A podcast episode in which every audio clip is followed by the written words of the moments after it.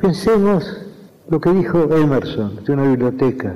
Dijo que una biblioteca es un gabinete mágico en el cual hay muchos espíritus hechizados y esos espíritus despiertan cuando los llamamos. Es decir, mientras no abrimos un libro, ese libro es literalmente, geométricamente, un este volumen, una cosa entre las cosas. Pero cuando lo abrimos, cuando el libro encuentra a su lector, entonces ocurre el hecho estético. Si no, si la literatura es expresión, la literatura está hecha de palabras y el lenguaje es también un fenómeno estético. Pensemos en la palabra luna y pensemos en esa metáfora persa, en esa metáfora de un sufí persa, espejo del tiempo. Y creo que una no es menos estética que la otra. Las dos son obras de la estética, salvo que la segunda ser una obra de segundo grado, porque espejo del tiempo está hecho de dos unidades, y luna nos da, quizá aún más eficazmente, la palabra, el concepto de la luna. Es decir, cada palabra es una obra poética. Se supone, erróneamente a mi entender, que la prosa está más cerca de la poesía, está más cerca de la realidad que la poesía. Yo entiendo que es un error. El lenguaje es una creación estética. Creo que no hay duda alguna. La poesía es expresión. Y el hecho de que si la poesía es expresión, si un verso es expresión, cada una de las partes de que el verso está hecho, cada una de las palabras es expresivo, es que sí mismo. Creo que lo sentimos como sabido porque es cierto. El hecho de que la poesía no son los libros en la biblioteca, no son los libros encerrados en el gabinete mágico de Emerson. La poesía es el encuentro del lector con el libro, la lectura del libro, el descubrimiento del libro. Y también hay otra experiencia estética, que es el momento muy extraño también, en el cual el poeta concibe la obra, en el cual va descubriendo inventando la obra. Porque según se sabe en latín, las palabras inventar y descubrir son sinónimas. Aquello que dijo de Platón, de, que descubrir es recordar, en lo cual Francis Bacon agregó que ignorar es haber olvidado. Es decir, ya todo está, pero tenemos que verlo. Cuando yo escribo algo, yo tengo la sensación de que todo eso preexiste. Yo parto de un concepto general. Yo sé más o menos el principio y el fin. Y luego voy descubriendo las partes intermedias. Pero no tengo la sensación de inventarlas. No tengo la sensación de que dependen de mi arbitrio. Las cosas son así. Son así pero están escondidas. Y mi deber de poeta es encontrarlas. Porque poesía es leer. Es escribir y es compartir lo escrito y lo leído. Poesía 1110. Un espacio para pensar y compartir el acto poético en todas sus formas. La poesía de todas las cosas. Hola, yo soy Rubén Estela y quiero dejarles este poema. Varón, de Héctor Gagliardi. Yo sé que te estás peinando para salir enseguida que dejaste la comida por, ay, por encontrarla quemando, que te vestís ensayando ese paso que aprendiste y todo lo que pediste tu madre lo va alcanzando. ¿Cómo sabe la viejita lo que tu apuro reclama? Te dejó sobre la cama tu camisa favorita, bien planchada, prolijita, al lado de la corbata, mientras raspa en la solapa el lunar de una manchita. Es claro que no lo ves. Para vos no es importante.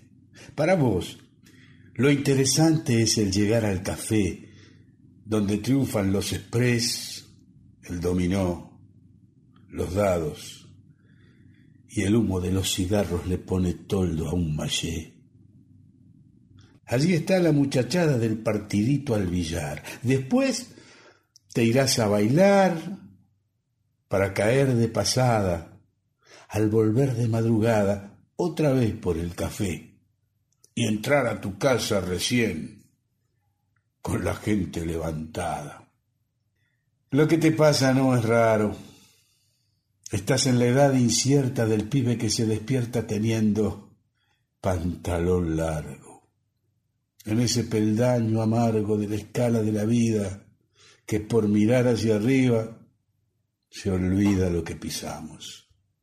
Es claro que sos muy dueño, para eso trabajás. Y hasta de Yapa entregás la cuarta parte del sueldo. Por eso que a vos en cuello tenés derecho a gritar, ¿la toalla dónde está? A ver si me traen pañuelos. Sos el hombre de la casa.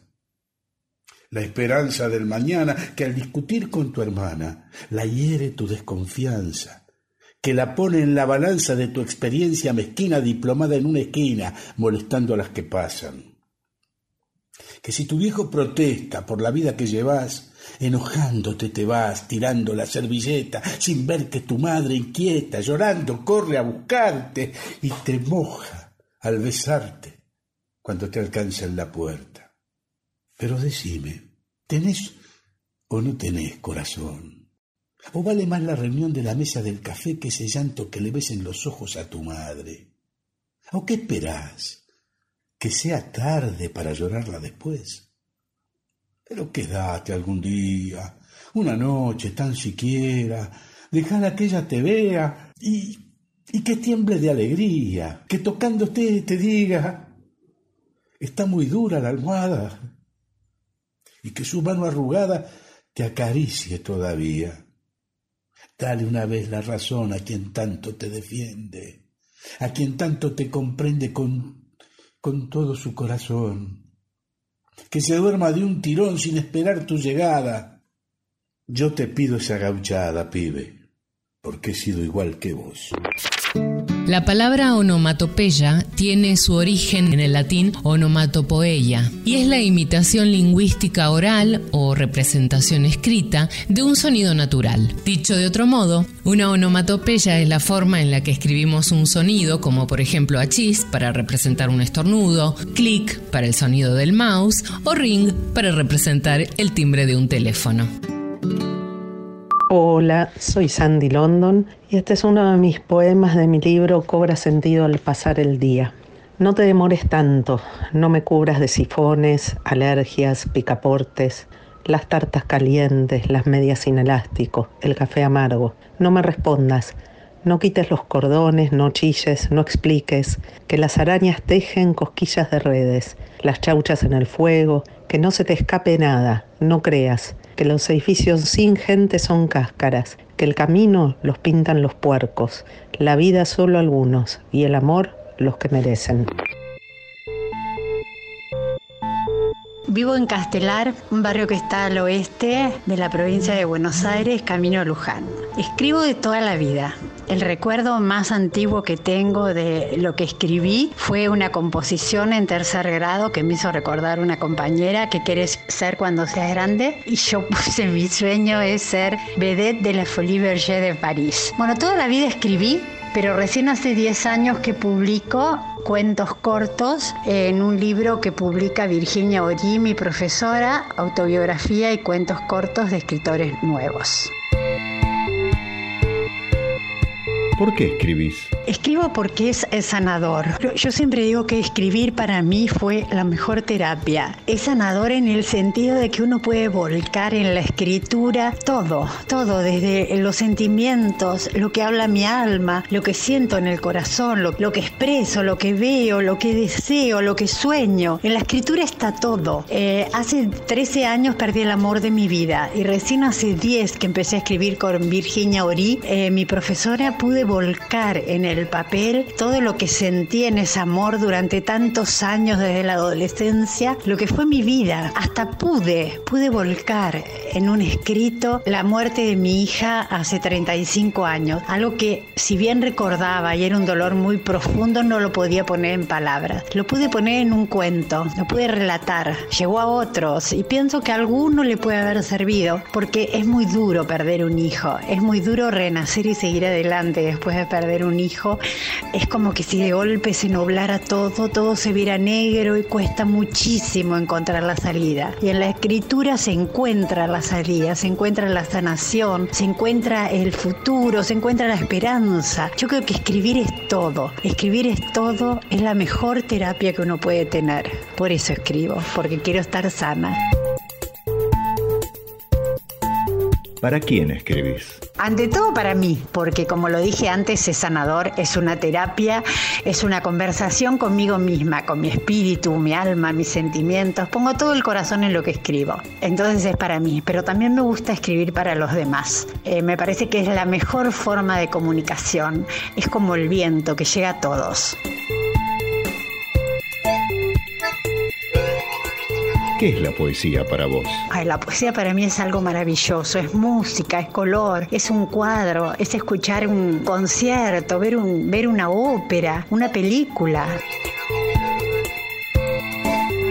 ¿Dónde encontrás poesía aparte de en un poema? Eh, la poesía es todo, la encuentro en todos lados, pero hasta en lo más sencillo. El viento sopla, la luna brilla y es tibia con su luz. Eh, ¿Qué sé yo? No sé, abro las ventanas a la vida, la vida me sonríe detrás del vidrio, las cortinas bailan con paz de música cuando eh, barro el piso. No sé, en cuarentena encuentro que la poesía está en más cosas todavía. Hago un dulce de naranjas y le puse de nombre siesta de naranjas. En mi vida la cocina no es lo mío en mi vida cociné, pero tenía naranjas y quise hacer un dulce y como había que guardarlas en la heladera, las puse a dormir la siesta y el título de mi dulce, que lo escribí en los frascos, fue Siesta de Naranjas.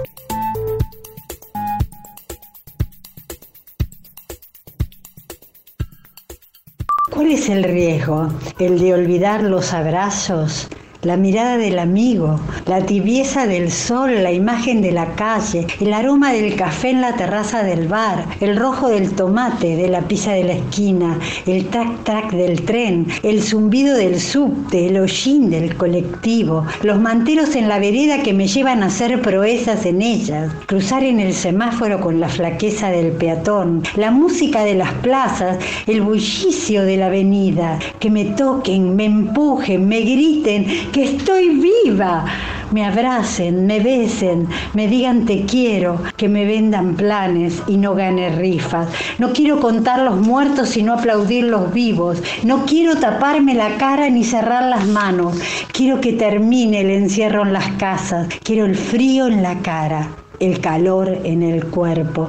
Queda poco, queda nada. Me aquieto, me callo, me siento en la puerta para salir y ver al mundo que anhelo y saber que me está esperando. Grandes son aquellos que a pesar de ser juzgados por ser quienes son, no cambian para complacer a nadie. Quino. En tiempos donde nadie escucha a nadie, en tiempos donde todos contra todos en tiempos egoístas y mezquinos, en tiempos donde siempre estamos solos, habrá que declararse incompetente en todas las materias de mercado. Habrá que declararse un inocente o habrá que ser abyecto y desalmado. Tendré que hacer lo que es y no debido. Tendré que hacer el bien y hacer el daño. No olvides que el perdón es lo divino y errar a veces suele ser humano. Si alguna vez me cruzas por la calle, regálame tu beso y no te aflijas. Si ves que estoy pensando en otra cosa, no es nada malo. Es que pasó una brisa, la brisa de la muerte enamorada, que ronda como un ángel asesino. Mas no te asustes. Siempre me pasa. Es solo la intuición de mi destino. Fito Páez, al lado del camino. Me gusta estar al lado del camino, fumando el humo mientras todo pasa. Me gusta abrir los ojos y estar vivo, tener que vermelas con la resaca. Entonces navegar se hace preciso en barcos que se estrechen en la nada. Vivir atormentado es sentido, creo que esta sí es la parte más pesada. En tiempos donde nadie escucha a nadie. En tiempos donde todos contra todos. En tiempos egoístas y mezquinos. En tiempos donde siempre estamos solos. Habrá que declararse incompetente en todas las materias de mercado.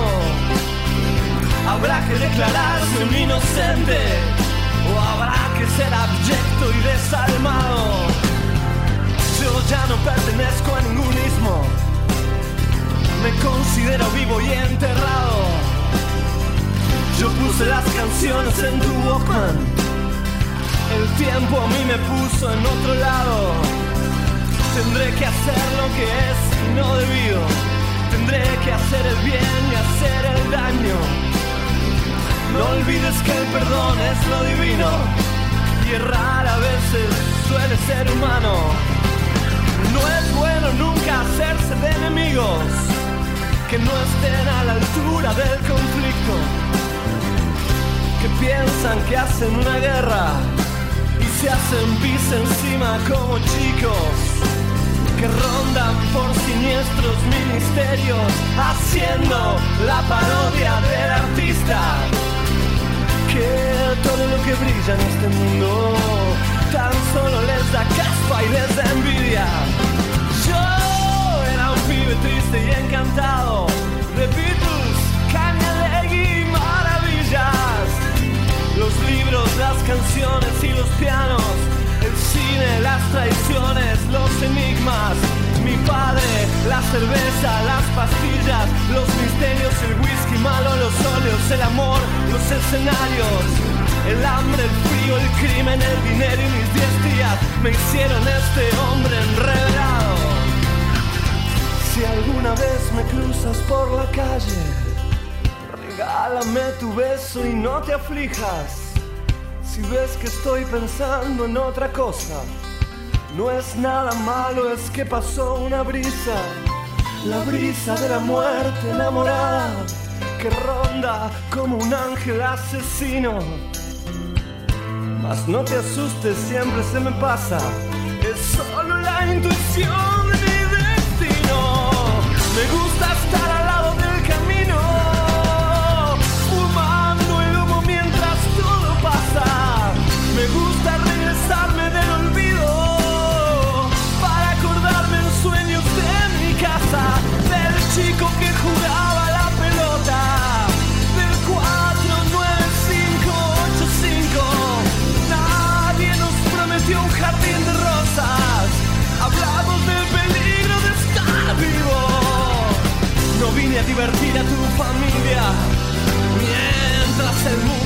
cae a pedazos. Me gusta estar al lado del camino. Me gusta sentirte a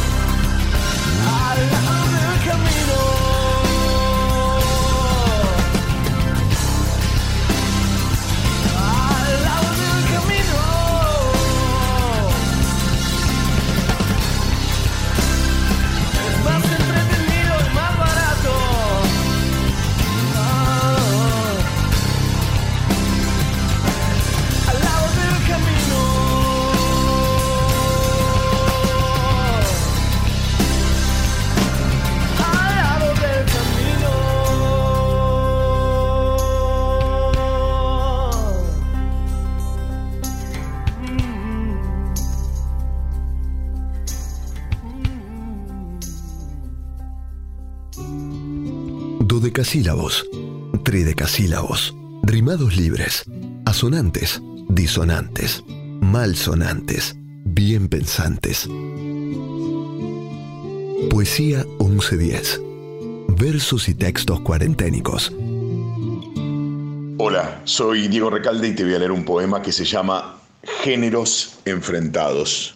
En Argentina hay dos géneros literarios. El peso, que pertenece al género fantástico, literatura de horror, y el dólar, que es nuestro realismo.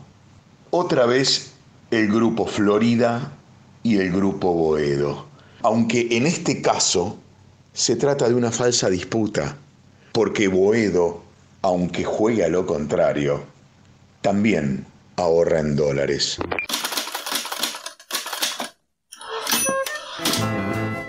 Toy Story. Fue la primera película de animación de la historia de los Oscar en ser nominada a un premio de la Academia a Mejor Guión Adaptado u Original, pero perdió contra la película Sospechosos Habituales. Woody no siempre fue un simpático vaquero. En un principio iba a ser de hojalata y en la película inicial se perdería en un viaje familiar. Buenas noches, otra vez yo por acá. Agradezco la invitación a la gente de la radio 1110 que se han sumado a, nuestro proyecto del Colegio Don Orione. Hoy les traemos nuevas poesías. Van a escuchar Pronto Juntos de un alumno de primer grado. También van a escuchar Yo Tengo Fe, escrita por Joaquín. Todo pasa por Ramiro. Ellos dos son alumnos de tercer grado. Y por último van a escuchar a Brunella de quinto grado con su poesía Mundo Interior que las disfruten. Gracias. Pronto juntos. Oye amigo, escucha lo que te digo. Yo sé que todos podemos volver al mismo camino y pronto juntos estaremos. Recuerdo todos los momentos que juntos compartimos. Cómo olvidar todo lo que fuimos y que juntos aprendimos. Aprendimos a compartir a ser siempre compañeros, entre todos podernos oír y ayudarnos en todo momento.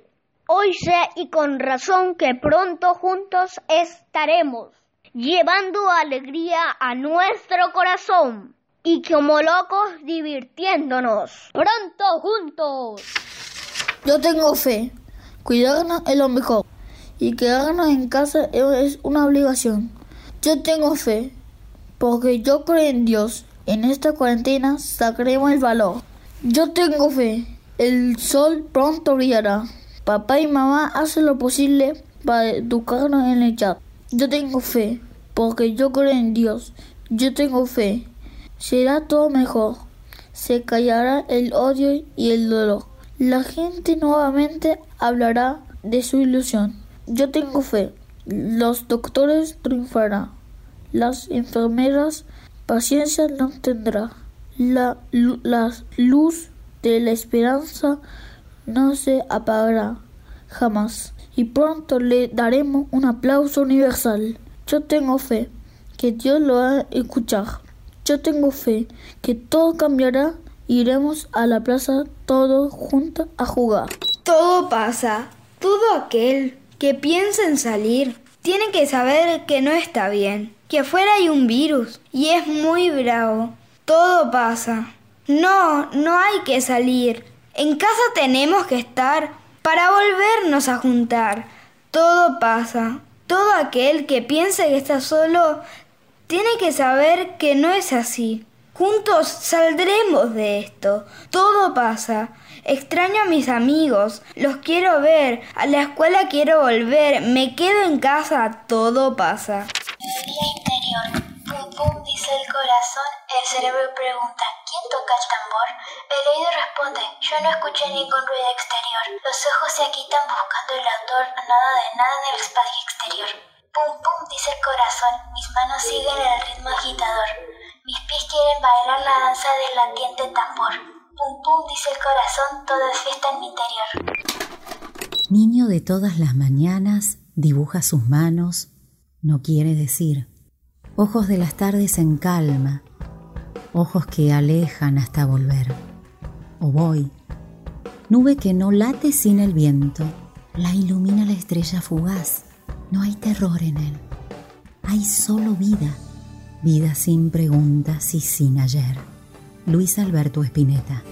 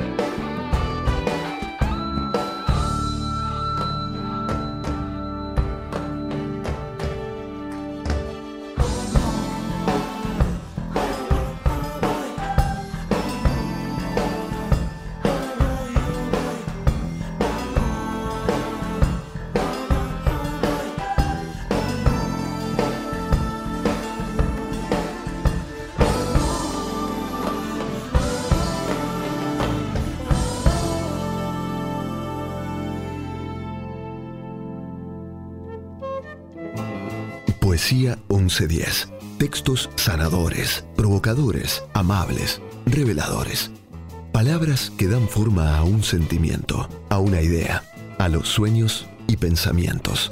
Poesía 1110. Un espacio de métrica universal en la radio de Buenos Aires.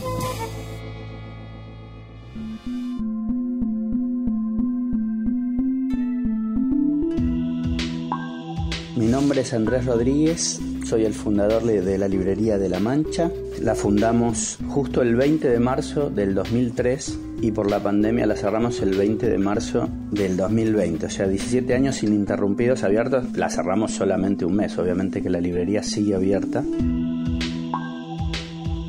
¿Cuándo empezó la librería? Si nos podés contar algo de su historia. La historia igual empieza en el año 71 en Castelar, donde nací, donde mi papá era librero, trabajaba en la mítica librería Fausto y mi mamá era bailarina del Colón y, y, profesora de francés y profesora de música, así que nací en una casa con grandes bibliotecas y mucha pasión por la música y la lectura, así que de hecho ahí en el barrio éramos la biblioteca como no había bibliotecas, éramos la biblioteca obligada de todo toda la gente del barrio para preguntarnos para, de estudio, cualquier duda que tenían sobre un libro, decían vayan a lo de los Rodríguez. Y sí, prestábamos libros a todos, regalábamos libros, la verdad que... Y mi padre, un fanático de la lectura, así que de ahí heredé el oficio Empecé en el año 90 a trabajar en Fausto, una vez que salí del servicio militar, la, famosa colimba. Y bueno, en ese momento era muy fácil aprender el oficio porque uno trabajaba con grandes libreros y, y además había muchos libreros muy buenos en cada una de las sucursales. Uno en uno o dos años eh, tenía ya un, un oficio muy bien armado porque aprendía mucho de sus compañeros. Bueno, después de, trabajar en Fausto, en Losada y en Librería Gandhi, decidí abrir mi librería. La abrí justo en marzo del 2003, o sea, pleno salida de crisis. Y la idea de, de la librería era poner una librería donde estén todos los libros que a mí me gustaran. O me pasó una vez estando en España que fui a una librería y encontré todo lo que no encontraba acá y salí extasiado y como con 20 libros y dije yo quiero alguna vez tener una librería así que todo lo que vea me dispare algo, que, que sea como una librería de pequeñas joyas y bueno, la verdad que lo, lo logramos por ahí. Eh, con momentos de esplendor, pero que van también muy de la mano de los momentos del país. ¿no? Del 2003 al 2008, 2009 tuvimos momentos excepcionales con, con, la librería que explotaba. Después cuando el país decae, también eh, la librería es un correlato de cómo está, cómo está el país. ¿Por qué el nombre? Yo en realidad le quería poner Virgilio Libros, pero no, no, no, no, no le gustó mucho a, la gente de mi entorno. Y, y, yo me gustaba, digamos, queríamos ponerle Cervantes, pero librerías Cervantes hay muchas en España, en toda América. Quijotes hay un montón, y entonces quedamos. Quería ponerle en un lugar de La Mancha y era muy largo. Y de La Mancha nos pareció adecuado, además es corto y tiene, tiene punch. ¿Cuál es el perfil de la librería, su catálogo? ¿Qué encuentra el lector en esta librería que no haya en otra? ¿Qué es lo que distingue por ahí la librería de, otras librerías? Aunque hay muy buenas librerías, no digo que esta es la única. Que todo lo que está ahí pasó por nuestra selección, que nos interesa más, o a, mí me interesa por ahí más que estén los libros clásicos, me encanta, me da mucha satisfacción que vengan a buscar un libro, un libro clásico, un libro de estudio, que por ahí tener que decir no tengo a un bestseller o que no, jamás no trabajamos bestseller o, o un libro del momento, ¿no? Porque ahora hay muchos libros que son que están como diseñados, ¿no? Son libros que a los autores le dicen qué tienen que escribir porque los programas de los mismos medios que son dueños de la editorial te dicen que los tenés que leer y los periodistas de los... Entonces ese, ese tipo de libros que son los que ahora cunden y se editan muchísimo, nosotros no los trabajamos. Tratamos de tener el libro clásico de literatura, trabajamos mucho filosofía, sociología, antropología, mucho libro universitario y la verdad que bueno, en el tiempo empecemos la librería trabajando con mi hermano Santiago, que es un gran lector y un gran librero, y la gente que ha trabajado siempre es gente que, que le, encanta la lectura y que le encantan los libros, que el, trabajo no es una cosa pesada, sino que es un placer. Ahora estoy trabajando con, con Hernán Suárez, que también es un gran librero, poeta, bueno, estudiante de filosofía, y es un placer trabajar con gente que le gustan los libros. ¿Alguna joya o rareza que tenga la librería? Bueno, la librería, la verdad que tenemos la suerte que, enseguida pegó y se distinguió de, por ahí de las librerías de la calle Corrientes, porque las librerías de la calle Corrientes hay buenísimas como Hernández, Lozada, pero por ahí son como más son muy grandes y es más difícil eh, esta cosa del cara a cara con el público por, una cuestión hasta de metros cuadrados. Entras una librería que tiene 400 metros cuadrados y no, te puede atender el librero que está siempre, siempre, van rotando, hay más gente.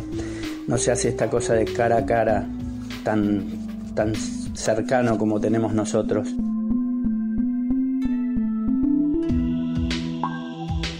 Perfil del cliente lector de la librería. ¿Alguna anécdota que se pueda contar? Mira, la, gente, tenemos algunos clientes, por ejemplo, Ricardo Piglia era un gran cliente que de hecho quería ir a conocer la biblioteca de, mi padre, de mi hermano y mía en Castelar, que es muy voluminosa. Eh, Germán García era un gran cliente. Eh, Marta Mercader, bueno, por ejemplo, quien tenemos el honor que sigue siendo nuestra clienta y que era clienta de mi padre en Fausto en la década del 70, es Eva Giberti, que con Escardó, que era en ese momento su esposo, iban todos los sábados a comprar y Eva sigue pidiéndome libros, sigue leyendo, es una mujer de una inteligencia superior y un encanto de persona. Y todavía 50 años después seguimos empezó con mi padre y ahora sigue conmigo. Esta cosa que me llama por teléfono y me pide libros y siempre está atenta. Una maravilla esa señora.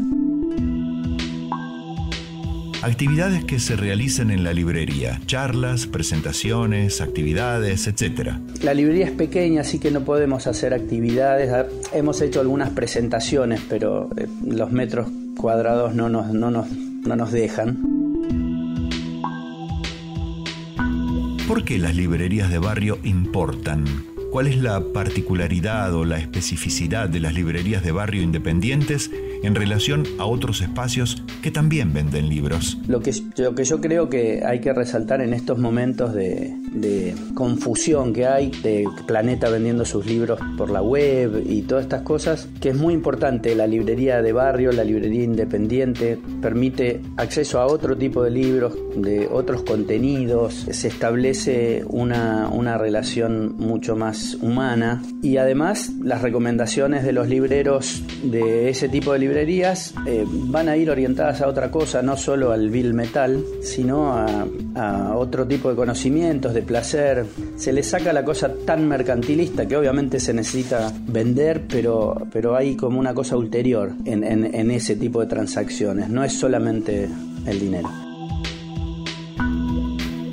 ¿Podés contarnos algunos de los libros y autores que te marcaron? Bueno, algunos de los autores que, me marcaron, teniendo una gran biblioteca en mi casa, tuve la suerte de, de, arrancar muy chico leyendo cosas muy clásicas. Entonces empecé con, mi padre me dijo, bueno, si querés empezar, empezá con los griegos. Entonces empecé Ilíada, Odisea, ¿no? los, los tres grandes trágicos y después tuve un momento de fanatismo por la literatura medieval y y bueno, y el Quijote, que de ahí viene una de las preguntas que me habían hecho era de dónde venía el nombre. ¿Qué estás leyendo actualmente? ¿Qué autores argentinos actuales recomendarías? Bueno, ahora por ejemplo, y la verdad que lo que, lo que estoy leyendo en este momento, y sobre todo acá en Argentina, que las que han agarrado el mando son las mujeres completamente. Eh, en este momento, Samantha Schweblin, eh, Selva Almada, Ariana Harwick, eh, Cabezón Cámara. Me parece, me pongo a pensar en este momento quién está escribiendo bien y quiénes están como siendo revulsivas con la escritura, son todas las mujeres. No solo acá, ¿no? En, el resto de América y, en el resto del mundo. Me parece que eso además ya no para más y por suerte va a seguir así. Mis favoritas también siempre fueron eh, Carson McCullers, Flannery O'Connor, eh, Catherine Porter, las sureñas norteamericanas que escribieron eh, al unísono con, Faulkner, con Thomas Wolfe. Así que eso es lo que estoy leyendo. He leído ahora muchas escritoras mujeres y, me parece que es lo que se viene y es el futuro y es el presente.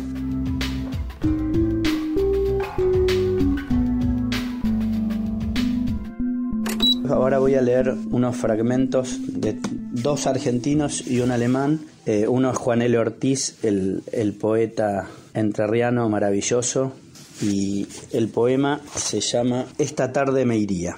Esta tarde me iría lejos, hacia la orilla del río. Me sentaría frente a la maravilla transparente del agua, sin un escalofrío, sobre la barranca verde, cara a la paz, perlada de este cielo, de vaguedad entre blanca y una casi voluptuosidad primaveral, que es un anhelo. Sobre la barranca me sentaría y como en una melodía mi alma disuelta se hundiría, en el silencio del paisaje solitario. ¿De qué viaje profundo a través del infinito ella regresara después, que estaría aún lejana y triste de belleza, en lo íntimo llorando cuando viniese a mí el sueño suave como una hermana. Bueno, ese es Juan L. Ortiz, el gran poeta entrerriano, y acá voy a leer un poema cortito de Borges, del primer Borges, que me gusta mucho, que llama La lluvia. Bruscamente la tarde se ha aclarado, porque ya cae la lluvia minuciosa. Cae y cayó. La lluvia es una cosa que sin duda sucede en el pasado. Quien la oye caer ha recobrado el tiempo en que la suerte venturosa le reveló una flor llamada rosa y el curioso color del colorado. Esta lluvia que ciega los cristales alegrará en perdidos arrabales las negras uvas de una parra en cierto patio que ya no existe. La mojada tarde me trae la voz, la voz deseada de mi padre que vuelve y que no ha muerto. Y para terminar, el inicio de una novela que se llama La muerte de Virgilio de Hermann Broch, un escritor extraordinario alemán que escribió una trilogía que se llamaba Los sonámbulos en el periodo de entreguerras muy crítico y después escribe La muerte de Virgilio, pasado el nazismo, que en realidad agarra la, figura de Virgilio, pero agarra el tema de la literatura y el poder, el artista y el poder sobre todo, y esto narra el último día de vida de Virgilio, cuando vuelve de Grecia a Brindisi, a Calabria, y fallece y es todo lo que él piensa esas 24 horas. Y así arranca. Azules como acero y ligeras, Movidas por un viento contrario suave y apenas perceptible, las ondas del mar Adriático habían corrido al encuentro de la escuadra imperial, mientras ésta se dirigía hacia el puerto de Brindisi, dejando a la izquierda las chatas colinas de la costa de Calabria, que se acercaban poco a poco, y en ese momento, en ese paraje, la soledad del mar llena de sol y sin embargo tan cargada de mortales presagios, se transformaba en la pacífica alegría de una actividad humana, y el oleaje, dulcemente iluminado por la cercana presencia y residencia del hombre, se poblaba de naves diversas que también buscaban el y otras que salían del mismo, y las barcas de pardo velamen de los pescadores abandonaban ya en todas partes los pequeños muelles protectores de todos los numerosos villorrios y las colonias a lo largo de la playa blanqueada por el agua, para lanzarse a la pesca vespertina y el mar se había alisado como un espejo. La concha celeste se había abierto sobre ese espejo como una comba nacarada, atardecía y se sentía el olor de la leña quemada en los hogares cada vez que una ráfaga recogía y traía de allí los ruidos de la vida, un golpear de martillos o un grito. Bueno, muchas gracias por la invitación. Bueno, les quería recordar que la librería está en la calle Corrientes 1888 de La Mancha Libros y nos pueden encontrar ahí o en las redes sociales. Así que muchísimas gracias y gracias por invitarme al programa. Andan por las calles los poetas, poetas, poetas, como si fueran cometas, cometas, cometas, en un denso cielo de metal fundido, fundido, fundido impenetrable, desastroso, lamentable y aburrido. En Montevideo hay viromes, viromes, viromes, desangradas en renglones, renglones, renglones de palabras retorciéndose confusas, confusas, confusas en delgadas servilletas como alcohólicas reclusas. Miran para el cielo los poetas, poetas, poetas, como si fueran saetas, saetas, saetas, arrojadas al espacio que un rodeo, rodeo, rodeo hiciera regresar para clavarlas en Montevideo. Leo Maslía, Viromes y Servilletas. Montevideo hay poetas, poetas, poetas, que sin bombos ni trompetas, trompetas, trompetas van saliendo de recónditos altillos, altillos, altillos, de paredes de silencios, de redonda con puntillo.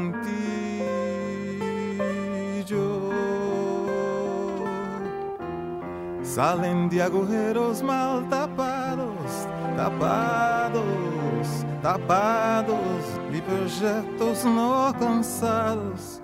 Cansados, cansados que regressam em fantasmas de colores, colores, colores, a pintar-te las ojeras e pedir-te que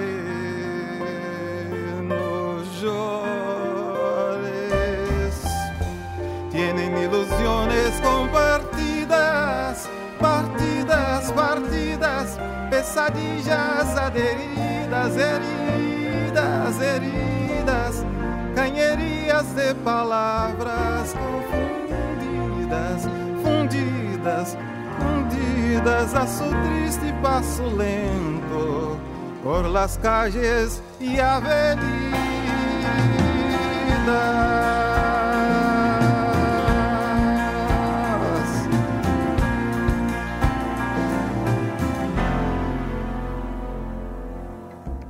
No pretenden glorias ni laureles, laureles, laureles, solo pasan a papeles, papeles, papeles de experiencias totalmente personales, sonales, sonales, elementos muy parciales que juntados no son tales.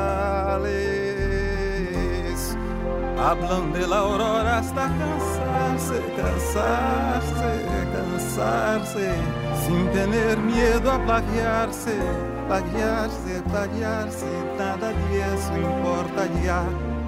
Mientras escriban, escriban, escriban su manía, su locura, su neurosis obsesiva.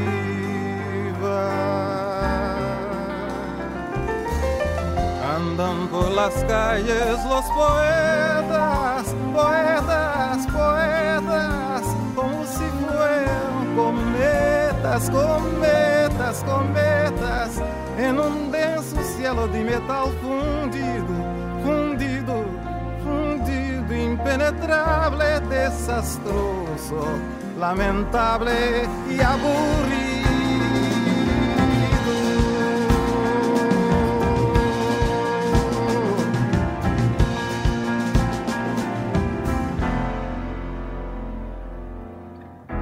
En Montevideo hay viromes, viromes, viromes desangradas en renglones, renglones, renglones de palabras retorciéndose confusas, confusas, confusas en delgadas servilletas como alcohólicas reclusas.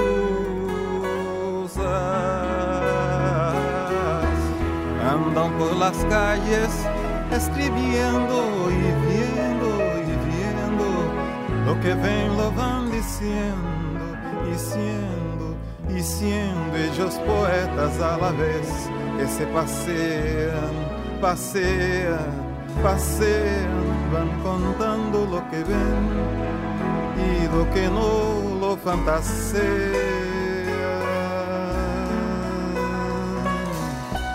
Miran para el cielo los poetas, poetas, poetas, como si fueran saetas, saetas, saetas, arrojadas al espacio que un rodeo, rodeo, rodeo quisiera regresar para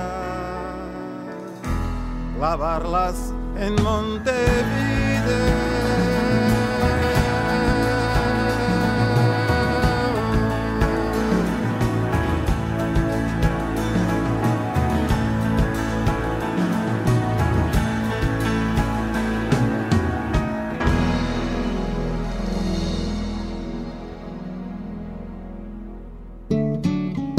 Que acompaña y que transforma. Poesía 1110. Un espacio para escuchar y resonar. Soy Nora Perlé. Poema desde un caracol. Yo he visto el mar, pero no era el mar retórico con mástiles y marineros amarrados a una leyenda de cantares. ni el verde mar cosmopolita, mar de Babel, mar de las ciudades que nunca tuvo unas ventanas para el lucero de la tarde, ni el mar de Ulises, que tenía siete sirenas musicales, cual siete islas rodeadas de música por todas partes, ni el mar inútil que regresa con una carga de paisajes para que siempre sea octubre en el sueño de los alcatraces, ni el mar moemio con un puerto y un marinero delirante que perdiera su corazón en una partida de naipes, ni el mar que rompe contra el muelle una canción irremediable que llega al pecho de los días sin emoción como un tatuaje, ni el mar puntual que siempre tiene un puerto para cada viaje, donde el amor se vuelve vida como el vientre de una madre, que era mi mar, el mar eterno, mar de la infancia, inolvidable, suspendido de nuestro sueño como una paloma en el aire. Era el mar de la geografía, de los pequeños estudiantes que aprendíamos a navegar en los mapas elementales. En el mar de los caracoles, mar prisionero, mar distante que llevábamos en el bolsillo como un juguete a todas partes. El mar azul que nos miraba cuando era nuestra edad tan frágil que se doblaba bajo el peso de los castillos en el aire. Y era el mar del primer amor, en unos ojos otoñales. Un día, un día quise ver el mar, mar de la infancia. Ya era tarde. Gabriel García Márquez. Anotar. En la siesta que arde la noche voluntaria hace señas, desde lejos, ubicua, en la constancia amarilla. Anotar. Viñas verdes sobre tierra roja.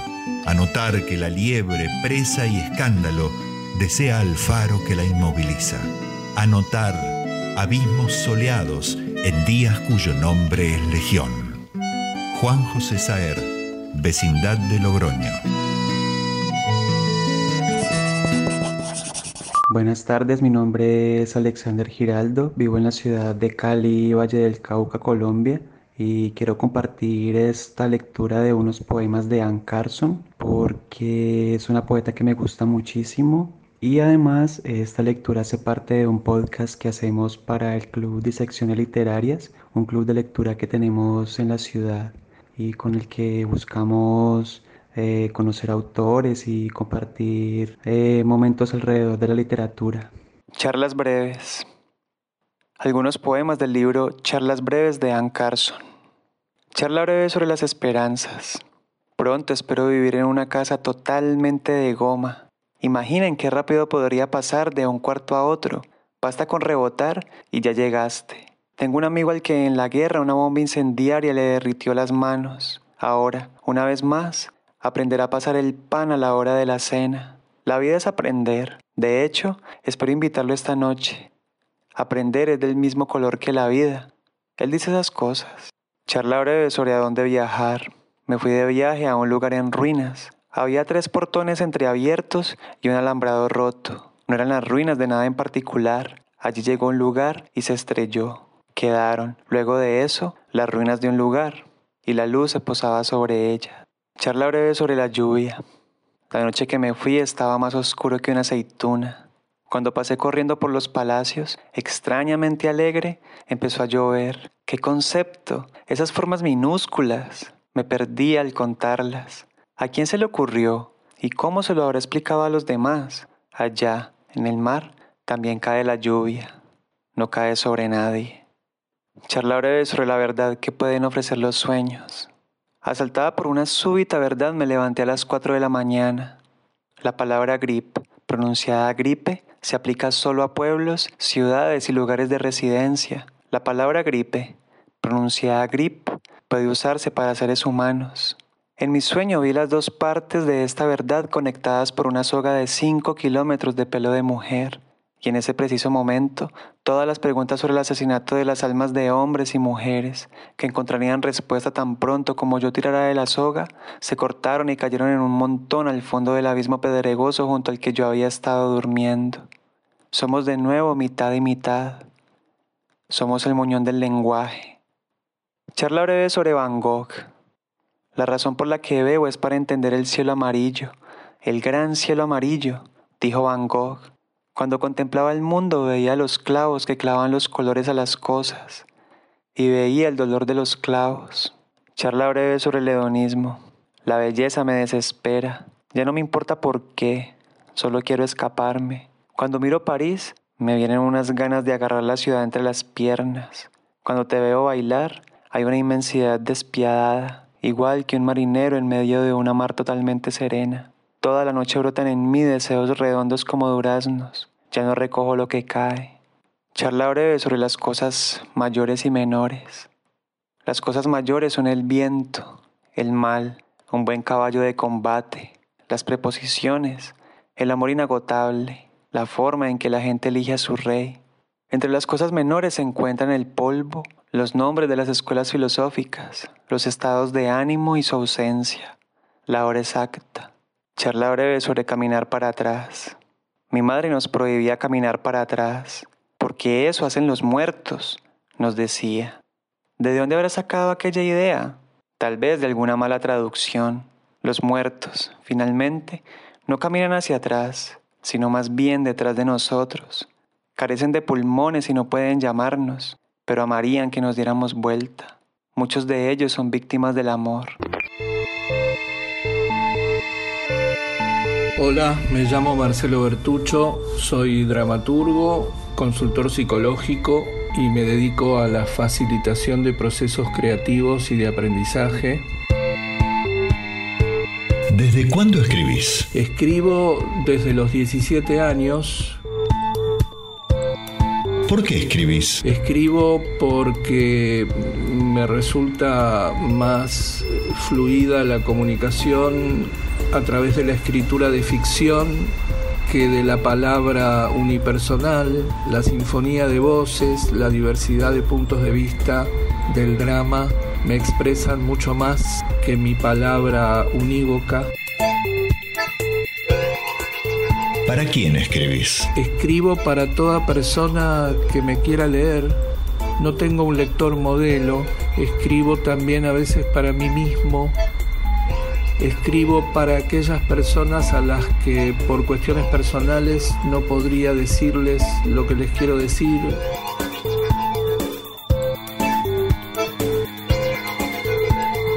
¿Qué es la poesía para vos? La poesía para mí es la expresión más espontánea y más genuina que el ser humano puede experimentar, creo porque yo no puedo experimentarla como poeta, yo no puedo escribir poesía, no sé hacerlo, no encuentro el camino para expresarme a través de la poesía, pero sí desde muy chico, desde mis 14 años que empecé a estudiar teatro, con una profesora maravillosa que tenía un gran contacto con la poesía y que me inculcó el amor por la poesía, sí pude encontrar un vehículo de expresión a través de la poesía de otros la poesía de los poetas y de las poetas. Y lo hice toda la vida, toda la vida dije poesía en voz alta, grabé poesía, hice espectáculos de poesía, los dirigí, hice sus dramaturgias. Y sin duda, fuera del poema, encuentro poesía en la naturaleza.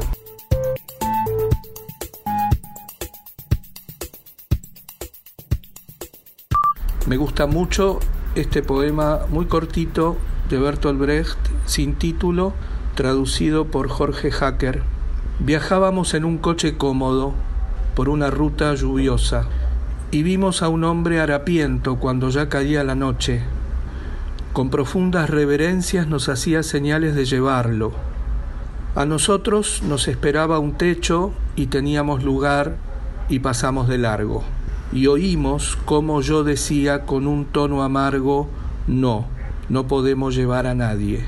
Mucho más adelante, quizá a un día de marcha, repentinamente me asusté de esa voz mía, de aquel comportamiento mío y de todo este mundo.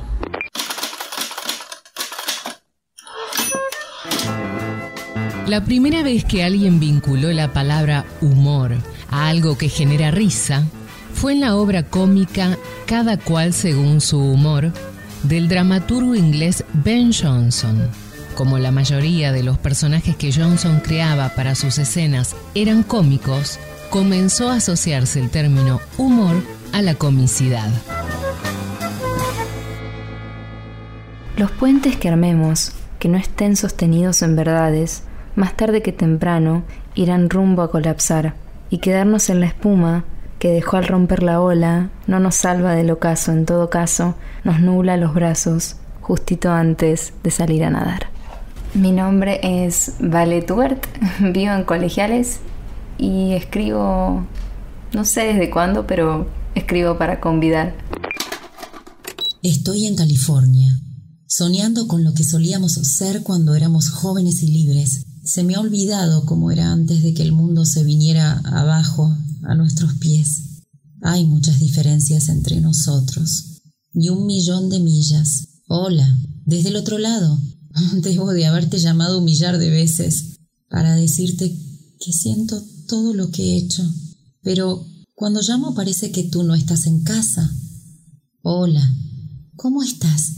Es tan típico de mí hablar de mí misma. Lo siento. Espero que estés bien. ¿Conseguiste salir de aquella ciudad en la que nunca ocurría nada?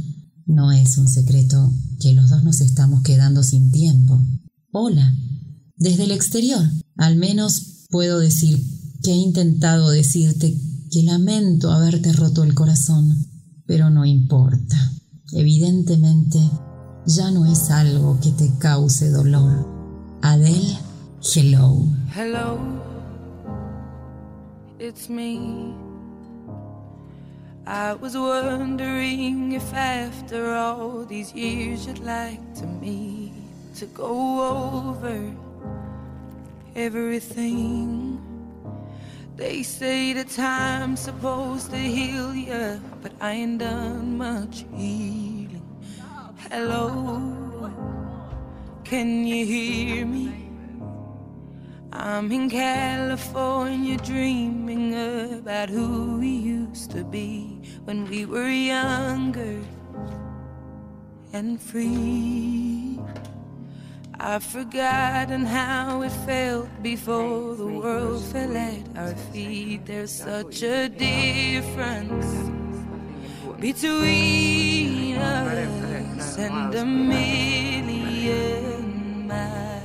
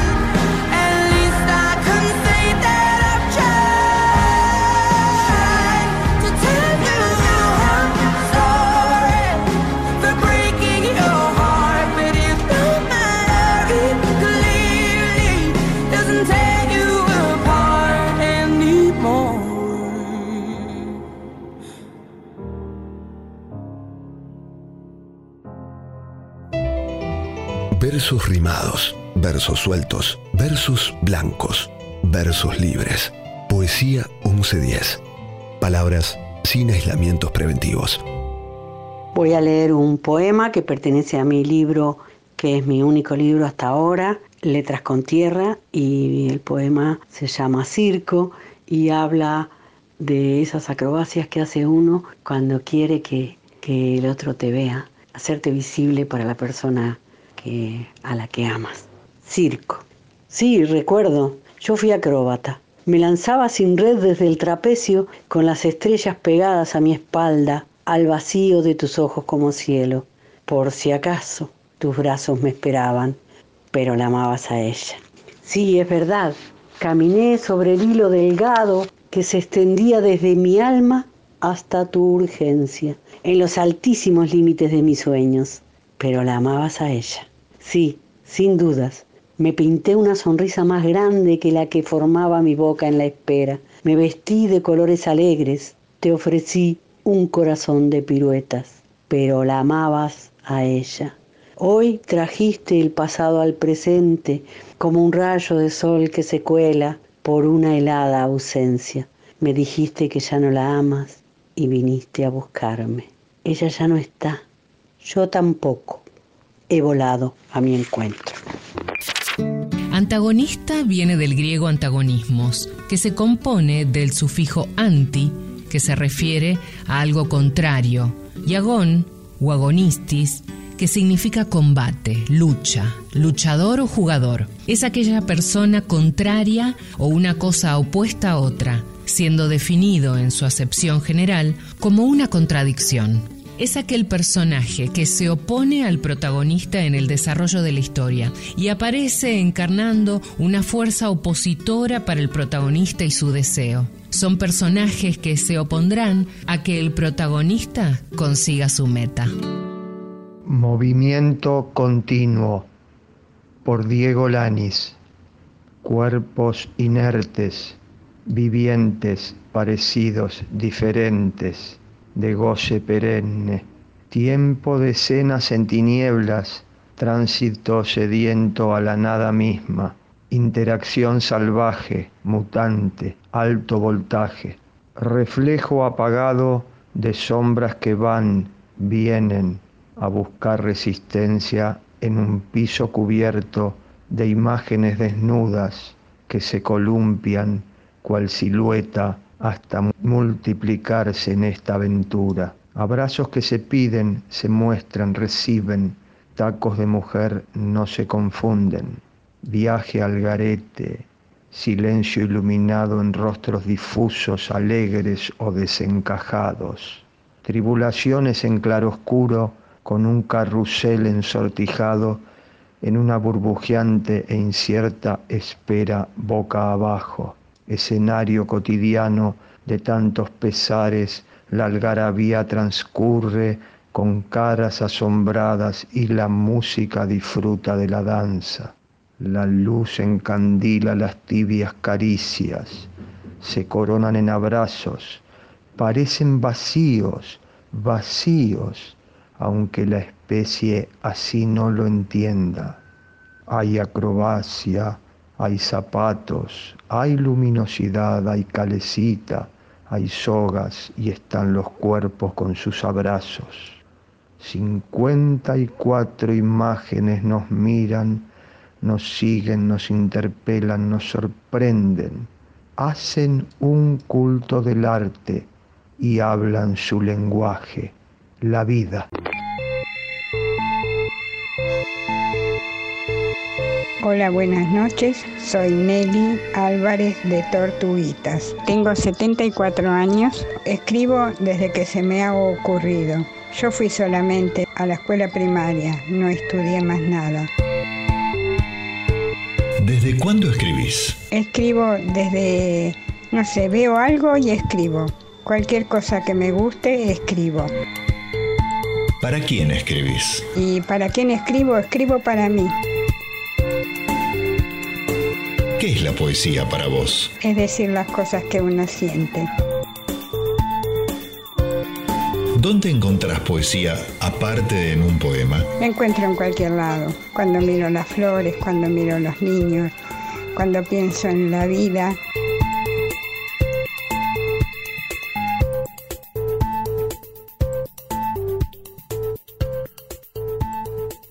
Voy a leerles un- unas estrofas que le hice a mi nietita, mi primera nieta cuando nació. Viniste a mi otoño con tu primavera, trayendo en tus manos las ramas frescas.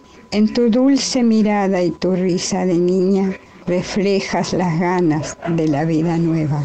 Corriendo alegre por toda la casa, te miro y me digo que Dios me ha elegido y gracias a Él soy tu abuela. Muchas gracias por escucharme.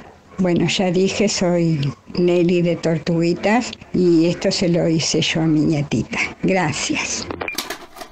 ¿Puedes distinguir un campo verde de un frío raíl de acero? ¿Una sonrisa que se esconde tras un velo? ¿Crees que puedes diferenciarlos? ¿Hicieron que vendieras tus héroes por fantasmas? ¿Cenizas calientes por árboles? ¿Aire caliente por una fría brisa? ¿Una fría comodidad por evitar el cambio? ¿E intercambiaste un papel de extra en la guerra por un papel de protagonista dentro de una jaula? ¿Cómo desearía que estuvieses aquí? Somos solo dos almas perdidas nadando en una pecera año tras año, corriendo sobre el mismo viejo suelo que hemos encontrado, los mismos viejos miedos. Desearía que estuvieras aquí. Pink Floyd, Wish You Were Here. So, so you think you can tell heaven from hell, blue skies from pain? Can you tell a green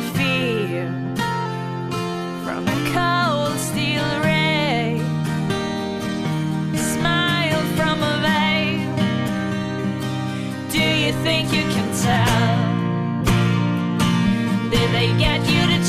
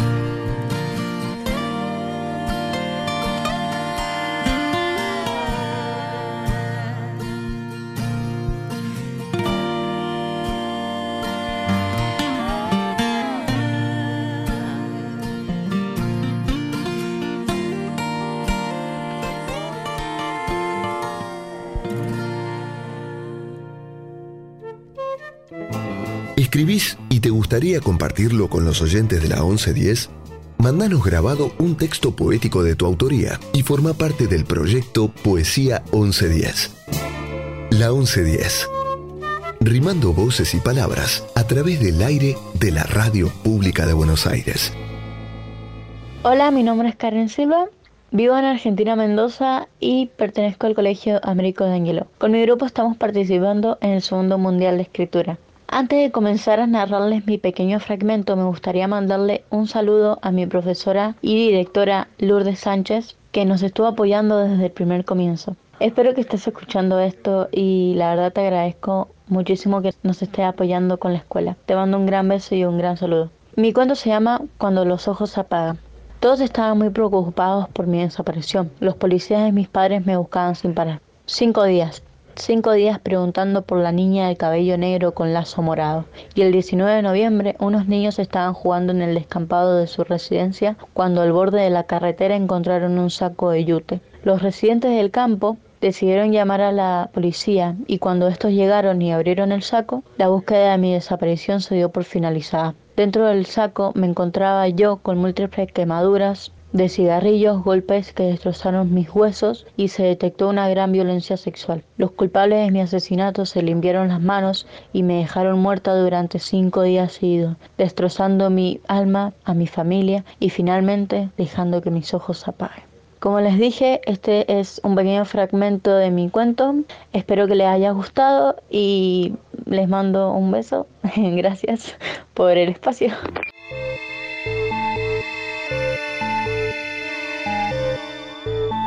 Hola a todos, mi nombre es Raúl Rullero y soy autor del libro Poemas Compartidos, publicado por Editorial Duncan. ¿Desde cuándo escribís? Yo podría responder que más o menos desde los 18 años, desde el tiempo en que dejaba el colegio secundario y entraba en la universidad. Ese tiempo en el que uno va dejando atrás la adolescencia y se va convirtiendo en un joven. El tiempo en que uno empieza a descubrir las cosas del mundo y en que también escucha por primera vez su propio nombre de labios de una chica. Al respecto, Antonio Machado decía que dicen que el hombre no es hombre mientras no oye su nombre de labios de una mujer. Puede ser. ¿Por qué escribís? Lo que me ha motivado a escribir ahora y siempre es esencialmente lo mismo que me ha llevado a dedicarme profesionalmente a la investigación científica. Soy doctor en biología, investigador del CONICET y jefe del Laboratorio de Oncología Experimental de la Academia Nacional de Medicina. Y ese motivo es la aspiración de ir siempre más allá, tanto del horizonte del conocimiento actual como de mis, propios horizontes personales. Uno siempre escribe, según creo, para expresar, compartir y transmitir algo, ya sean sentimientos, valores, percepciones y cosas que uno imagina verdaderas y valiosas, todo lo cual constituye una especie de herencia espiritual que es tanto o más importante que la herencia biológica. ¿Para quién escribís? Yo recuerdo que Borges decía que él escribía para sí mismo, para sus amigos y para atenuar el curso del tiempo. Creo que también uno escribe para el mañana, esperando que alguien alguna vez, leyendo lo que se ha escrito hoy, lo que uno ha escrito hoy, pueda sentirse acompañado por el convencimiento de que ya otro antes que él o ella ha sentido las mismas incertidumbres y las mismas esperanzas. Y también para transmitir a ese mañana la profunda convicción personal de que el tiempo de las utopías todavía no ha terminado. ¿Qué es la poesía para vos? Yo diría que es un medio armónico y musical para expresar, compartir y transmitir algo, ya sean sentimientos, valores, percepciones y cosas que uno imagina verdaderas y valiosas. ¿Dónde encontrás poesía aparte de en un poema? Yo diría que en todas las cosas nuevas que percibe una mirada de niño. Un cariño para todos.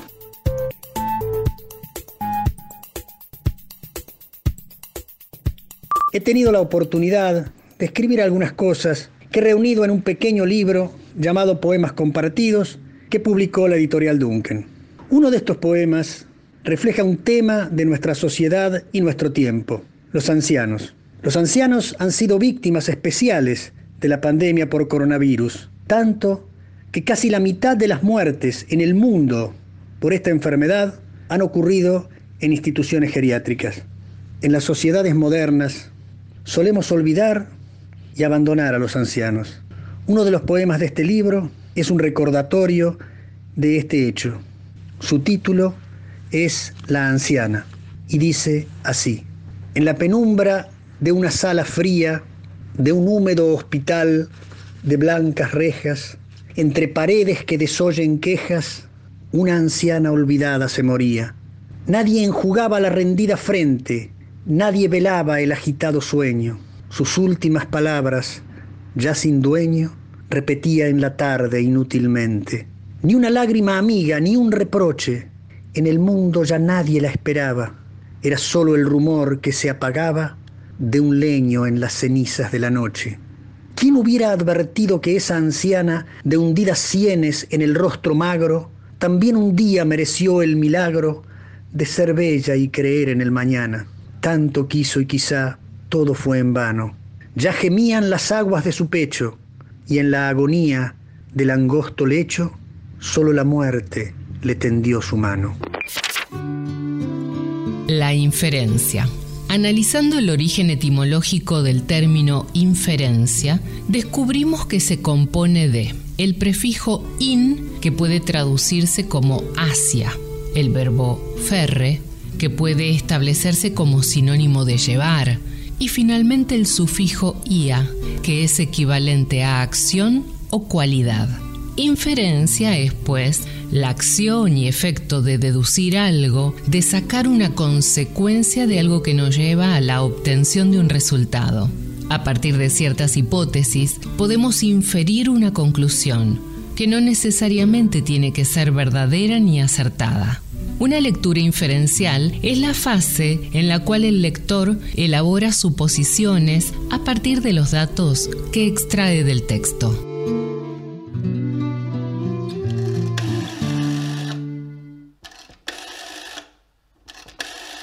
Hola, ¿qué tal? Buenas noches. Mi nombre es Luis Sáez, soy narrador, dramaturgo y tengo para contarles hoy una historia que se llama Última actuación. Dice así. Hay un hombre en un pueblito de Mendoza que acaba de actuar para nadie.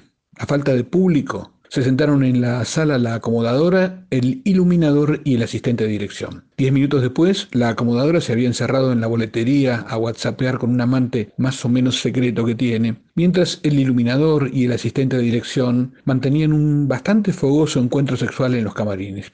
Nuestro hombre, mientras tanto, actuaba. Nada lo detiene cuando lo acomete esta especie de obsesión. Como dice un amigo analista, el objeto devora al sujeto. Parece que no es la primera vez que le pasa y sospecha que tampoco será la última, aunque dicen siempre hay una última vez para todo.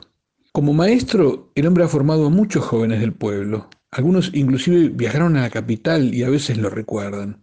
Hasta donde se sabe, ninguno volvió a pisar un escenario.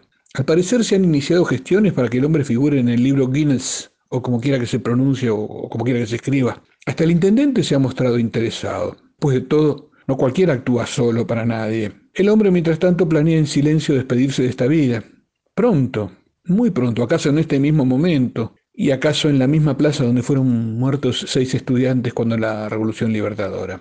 Sí, se va a matar. Planea todos los detalles, los arma mental y meticulosamente, y a veces, cuando nadie lo ve, practica cada paso y hasta cada silencio. Será, se murmura a sí mismo, sensacional, inolvidable, su última actuación, para nadie. El amor es ciego. Practica braille con tu amado. Roberto Fontana Rosa. Siento que ella vendrá, y sus labios de rouge dirán algas, algas y viento del mar. Ella vendrá, y las heridas que marcan mi cara se secarán en su boca de agua. Siento que ella vendrá, y al fin el techo dejará de aplastarme, dejará de verme solitario besando mi almohada, solitario quemando mi cama, solitario esperándote. Palo Pandolfo, ella vendrá. Ella vendrá. ah,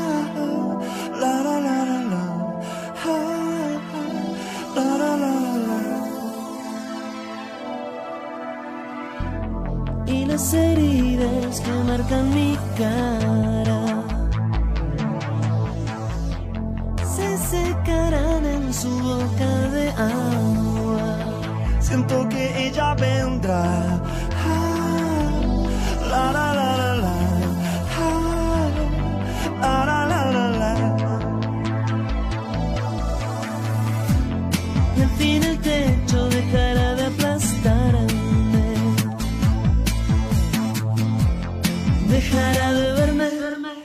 Solitario besando mi almohada, solitario quemando mi cama, solitario esperándote. Siento que ella vendrá.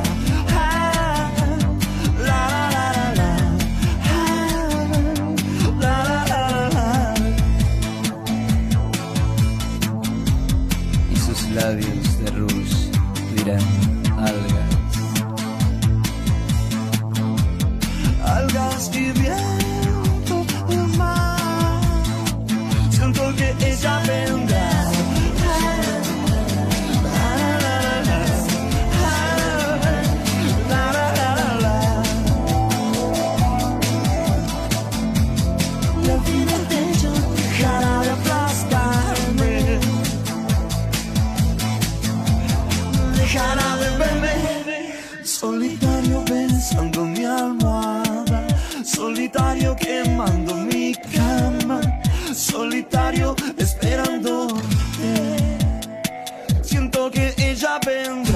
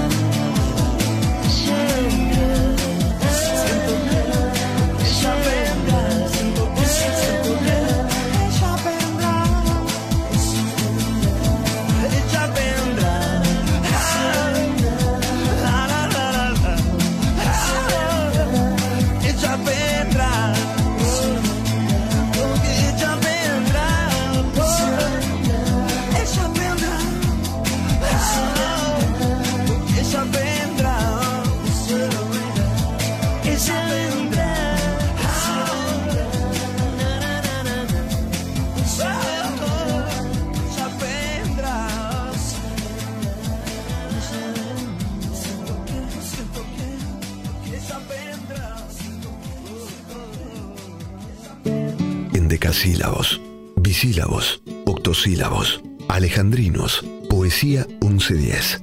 Un espacio radial cuarenténico para versos de cualquier medida. Hola, buenas noches. Mi nombre es Karina Fernández, vivo en Bahía Blanca, provincia de Buenos Aires. Desde muy chica encuentro la escritura mi cable a tierra. Desde entonces al hacerlo uso como seudónimo Luz de Luna. Esta noche les voy a compartir un poema que hice hace un tiempo y su nombre es Ángel Azul. La luna se alejó de la noche transformada en mujer. Cubrió su cuerpo para no ser descubierta y en ángel se convirtió. La noche sintió su ausencia y la buscó, pero la luna hecha mujer se refugió en el sol y solo por un instante dejó que su figura quedara al descubierto, convertida en un ángel azul. Gracias por el espacio, Luz de Luna.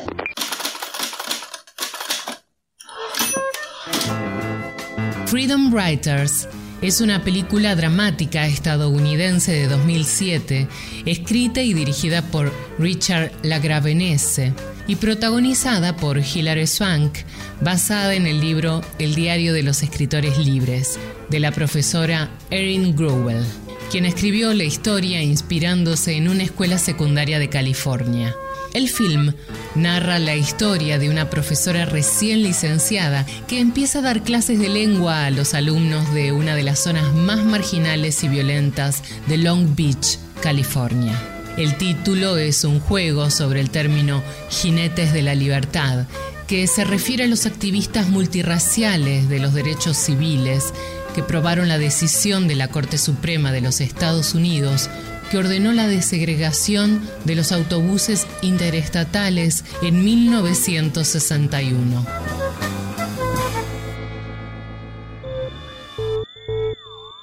Bueno, eh, particularmente escribo desde algún momento en la adolescencia.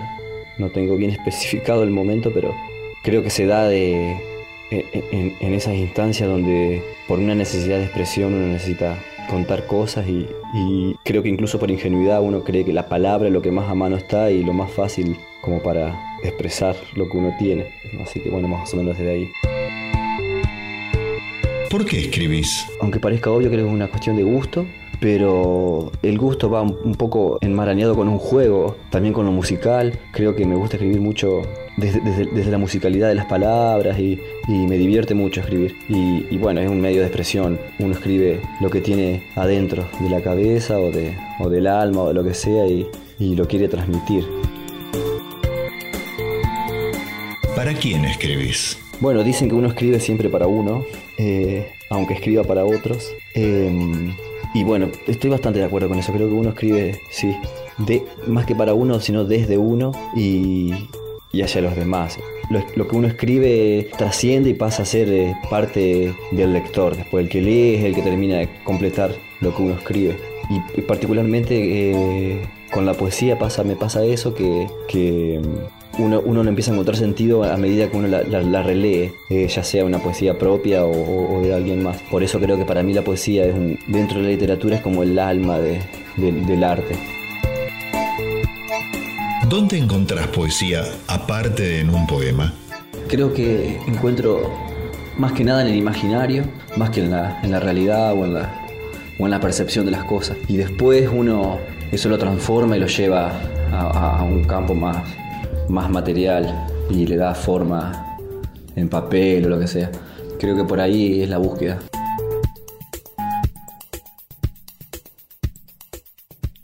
Aléjate del azar, siempre el futuro está atrás. Fermenta todo el calor del sol que mata y se va. Vigila a tu alrededor la sombra del que no está. Arcanos de la ilusión reflejan miedo carnal. Mi instinto quiere quebrar tu alma, tu sexo, tu fe. Mis manos quieren tocar tu alma, tu sexo, tu paz. Soy Uriel Gotero, pianista y compositor de Mantra Gris, y lo que acaban de escuchar es un fragmento de la canción 11 que está en el disco Trampa Macabra de Mantra Gris. Y bueno, les dejo un saludo para toda la gente de Radio Ciudad y, y para el proyecto Poesía 1110. La sombra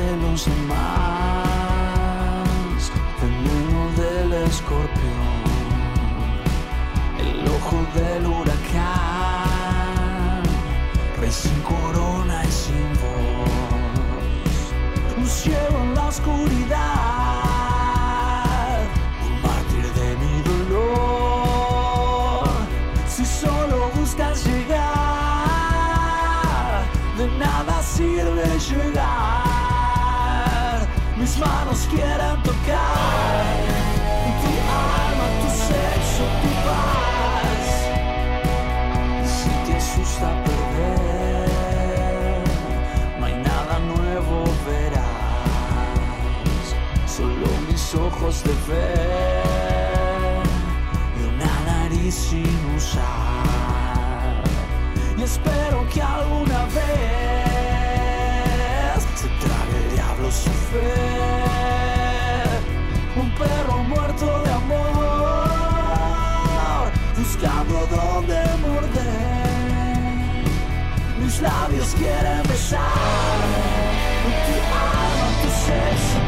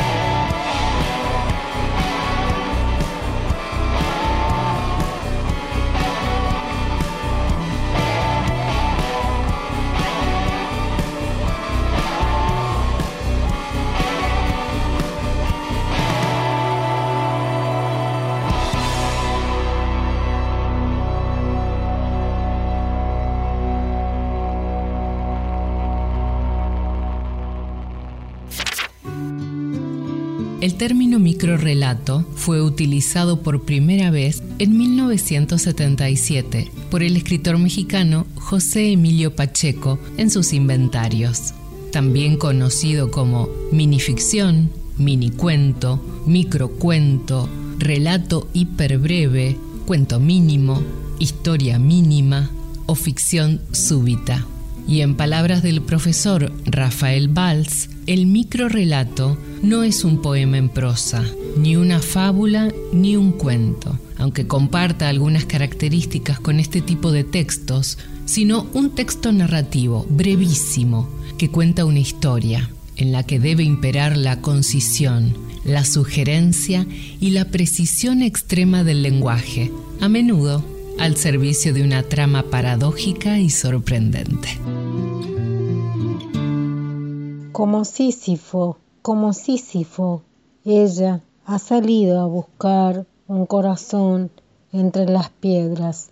Sísifo, desde el rabillo de un ojo, la mira por primera vez en siglos. No está solo. Narices frías de una noche atrás, besos por celular.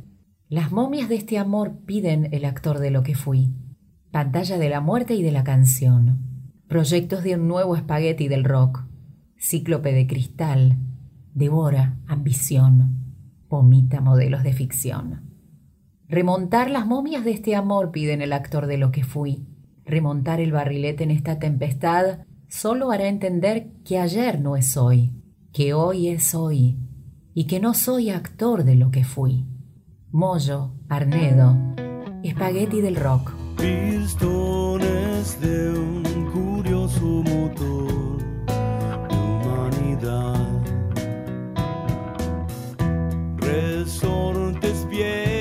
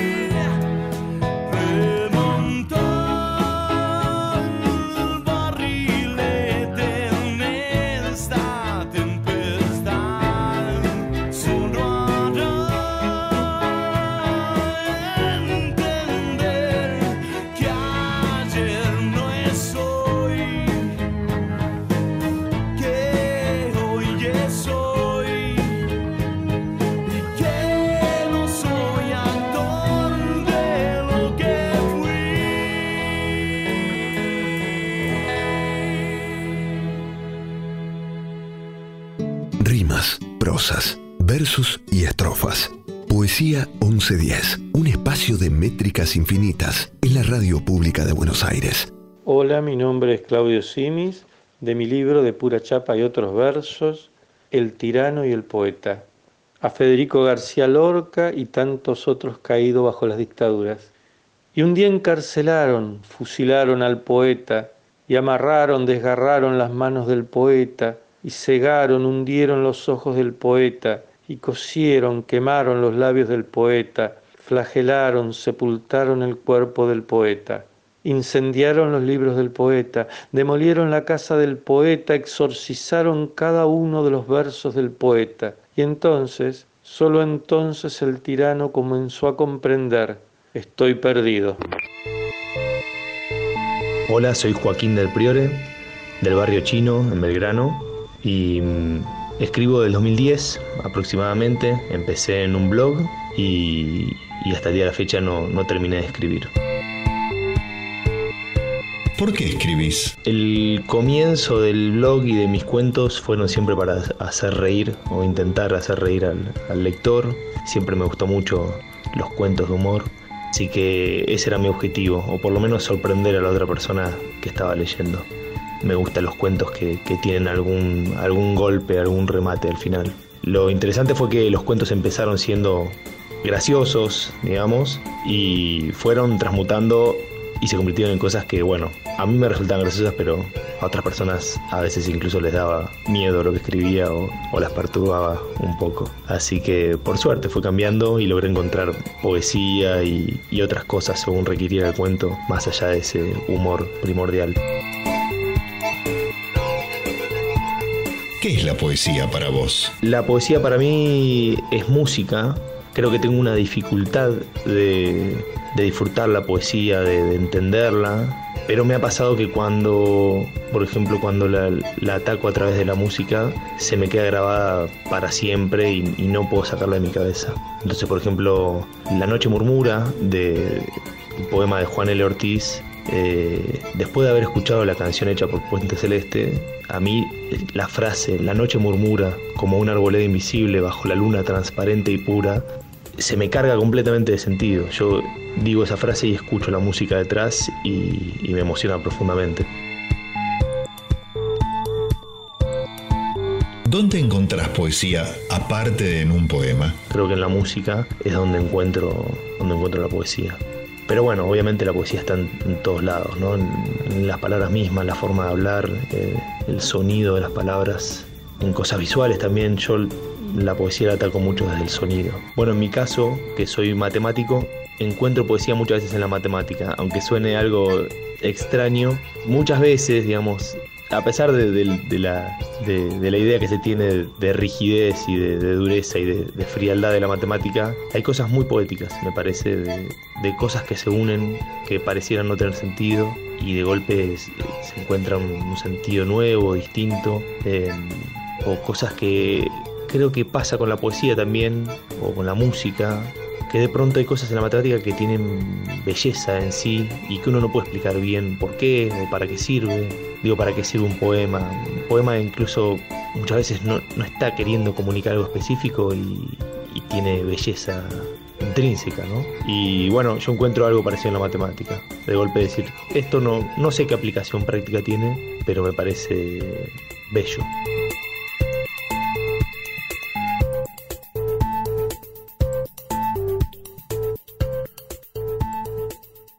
Lo encontré por casualidad, caminando sin rumbo al lado del canal, como caminan quienes están perdidos en su propia cabeza.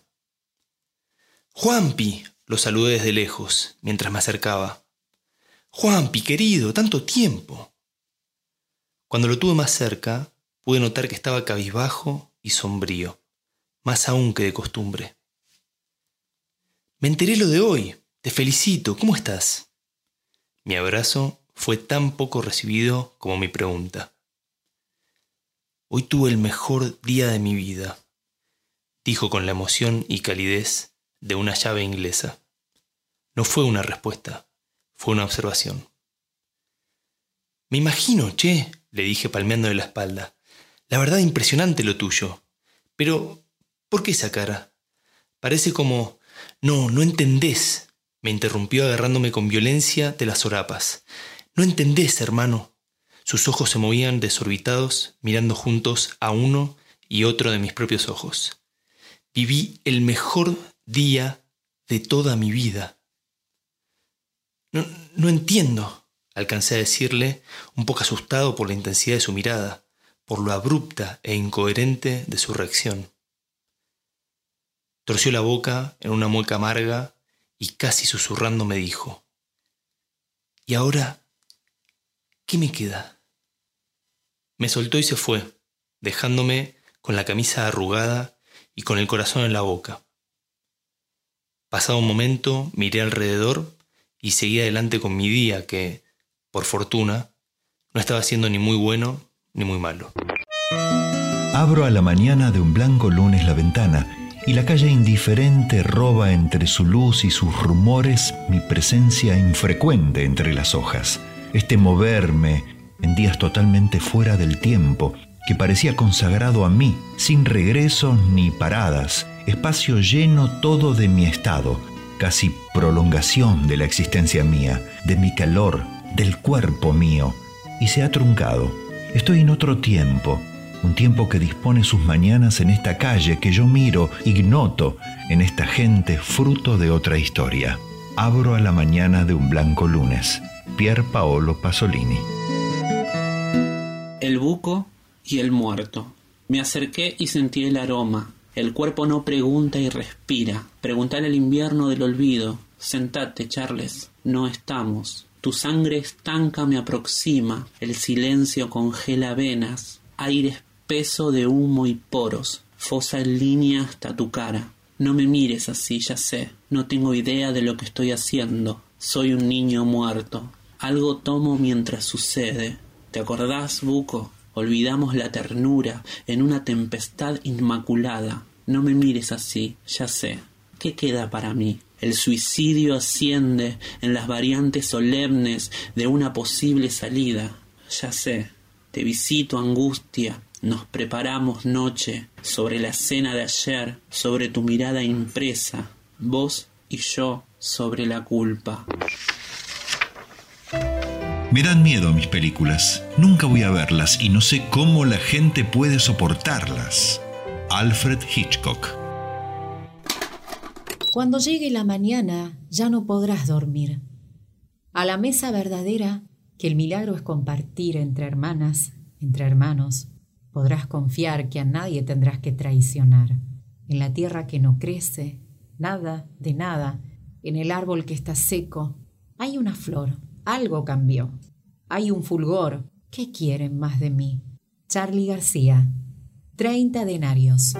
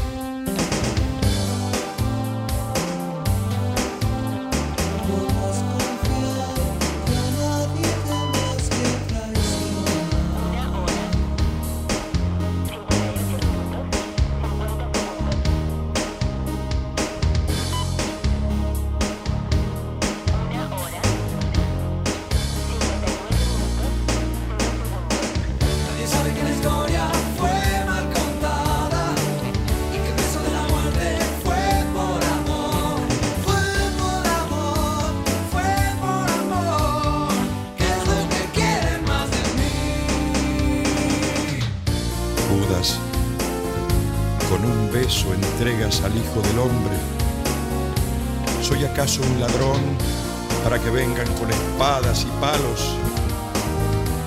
Todos los días estaba con ustedes en el templo y no me arrestaron. Pero esta es vuestra hora y el poder de las tinieblas.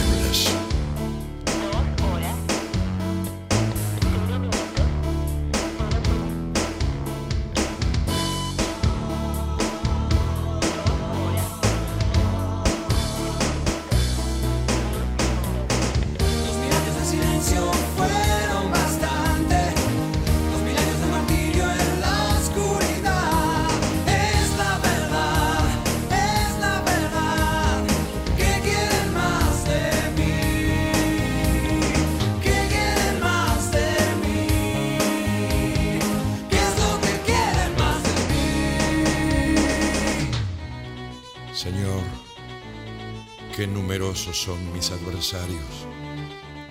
Cuántos los que se levantan contra mí. Cuántos los que de mí dicen, Dios ya no quiere salvarlo.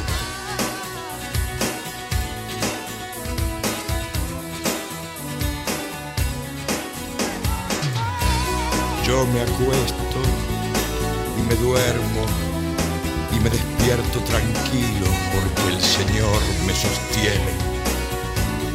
No temo la multitud innumerable apostada contra mí por todas partes. Levántate, Señor. Sálvame, Dios mío.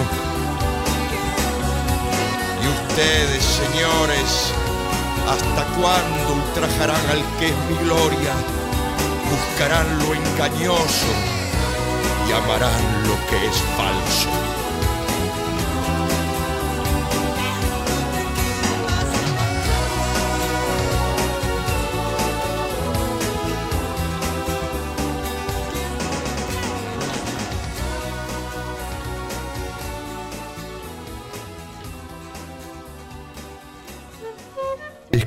Y te gustaría compartirlo? ¿No escribís, pero querés que escuchemos tu texto poético favorito? Forma parte del proyecto Poesía 1110.